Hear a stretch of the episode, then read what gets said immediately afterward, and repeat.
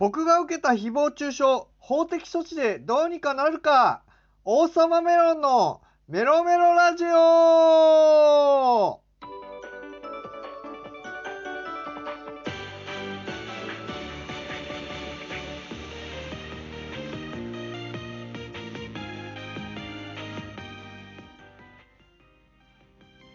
皆さん、よろしくメロメロ。複数の行、副業クリエイターできらめく精神障害者の王様メロンです。まずはオープニングトークよもやま話です。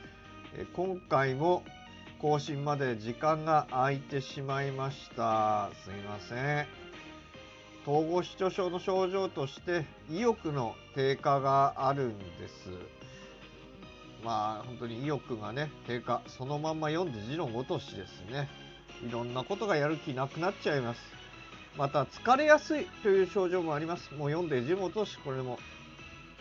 疲れやすい。ほんとそれは感じます、まあ、これらが相まって更新が途絶えてしまったんですね。自分の気持ちの中では火曜木曜土曜にくまなく配信したいんですが体や気持ちのねテンションだったりモチベーションだったりがうまくいかないんですね。精神科のカウンセリングではうまくいかない時は思い切って休んでしまう。その方が逆に効率がいいと言われました。で確かにね休んでみる。まあ実際には寝てみたんですけれども寝てみたら台本書く気になってしっかり書き上げられましたね。今の僕は休むことこそ効率の良さを生む休まずにやろうなんて効率が悪いんだなと思いました。この番組は僕王様メロンが気になったことなどなど真羅万象を語るラジオです。皆様のおとお耳のお供になれば幸いです。神々でごめんなさい。では参りましょう。43箱目の出荷はこちら。20年以上前の誹謗中傷被害。もう訴えられない？僕が統合失調症になったきっかけはダンスゲームをプレイしていた大学時代です。まあ、ダンスゲームにはまったきっかけは、まあ、当時からゲームセンターに行ってて、まあ、新商品新新しく稼働するゲームとして、まあ、本当世界初のダンスゲームというものが出来上がってそれにズボハマりしてしまったということなんですね。まあ、モテたくてやったなっていうのがあります。でまあ当時からインターネットがありましたとは言ってもパソコンのみのインターネットですね。でその平和的な BBS がありました。今ねちょっと BBS って言ったらなかなかあんまり悪口を書くようなとこ多いですけどもそこでプレイヤーさんたちがね平和的にやり取りをしていました。そうです。まあ本当にね当時は Twitter などの SNS はありませんでしたからね。当にやっぱり BBS で平和的にやり取りはしてましたね。である日突然 BBS といえばここでしょうね、今は。2チャンネル。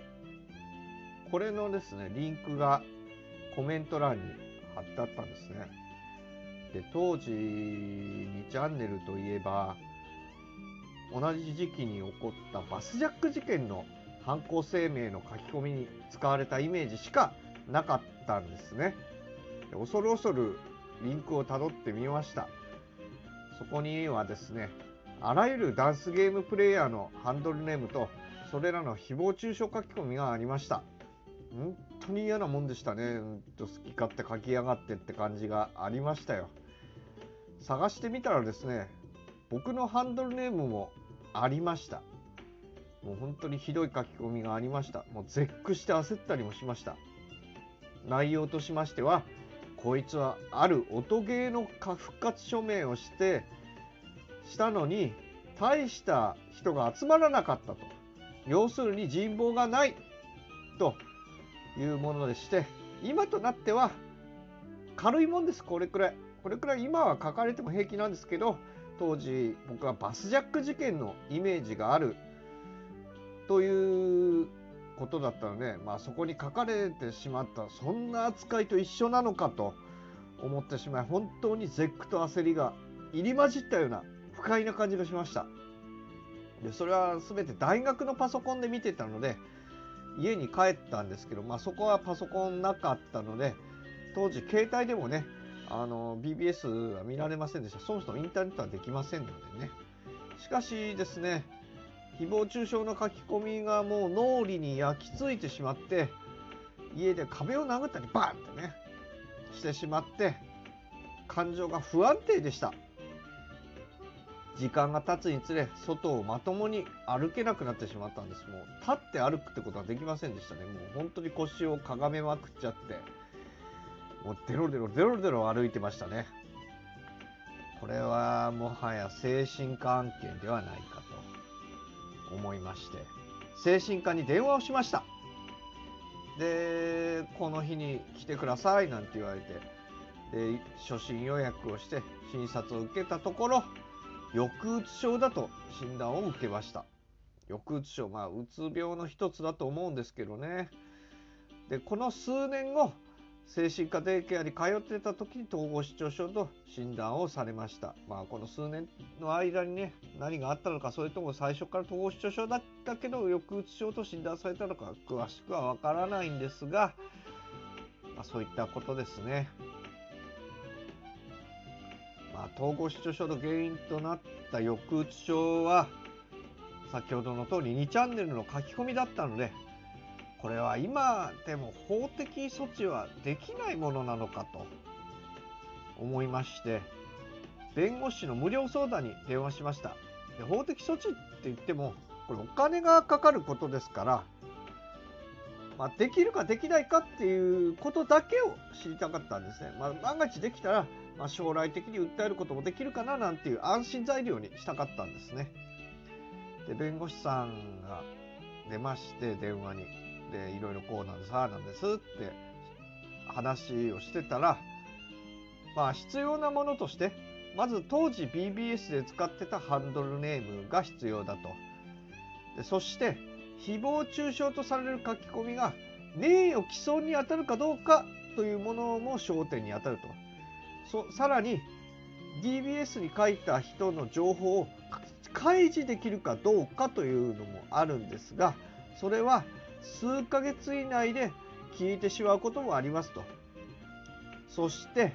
名誉毀損の事項を訴えるには書き込みから20年以内であるということが条件としてあるそうです。まあねこう言われてしまうと BBS のログはないでしょうし書き込みからまあおおよそ20年も経ってたんで、まあ、結論として残念ながら法的措置は難しいという結論に至りました。まあそれを知れただけでも良かったです。あ無理なんだな。じゃあもうこれは水に流せばいいやと思いました。まあ2チャンネルの書き込みといえば今年1月の5チャンネル、まあ、2チャンネルから派生したところですね。5チャンネルに、まあ、ダンスゲームをやめると決めた後に見た時にですね僕の書き込みがずらずら書いてあってほんとこいつら愚かだななんて思ったんですけれどもこれに関しては特に法的措置を取ろうとは思いません。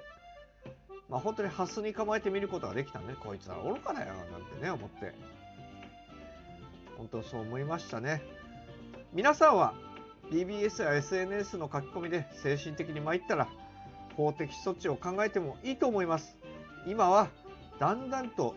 誹謗中傷書き込みの法的手段が良くなってきてる最中らしいんでね、いろいろ調べてみるといいし、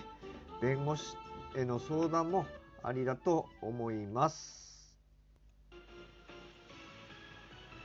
ということで今回は20年前の誹謗中傷が訴えられることができるかどうかのトークでしたがいかがでしたでしょうか？王様メロンのメロメロラジオは火曜、木曜、土曜を目標に配信します。統合失調症の影響で毎回この通りにはなりませんがこれ以外の曜日の配信はないので火曜、木曜、土曜を気に留めておいてください。今回のトークへのお便りは概要欄の続きを読むにございます。皆様からのお便りお待ちしています。リアクションボタン、フォロー、ギフトもよろしくお願いします。なお、リアクションボタンは連打もできるので、ぜひ連打してみてください。東京のコロナ感染者が丸500人超えましたね外出をするのがはばかられますがどうしても外出される際はマスクや手洗い消毒などを徹底してください国や都道府県に不満が出るとは思いますがどうか心を穏やかにお願いしますトークの内容は真羅万象興味の範囲は小中お相手は複数の行副業クリエイターできらめく精神障害者の王様メロンでした。次回も行きます。生きてます。バイバイ。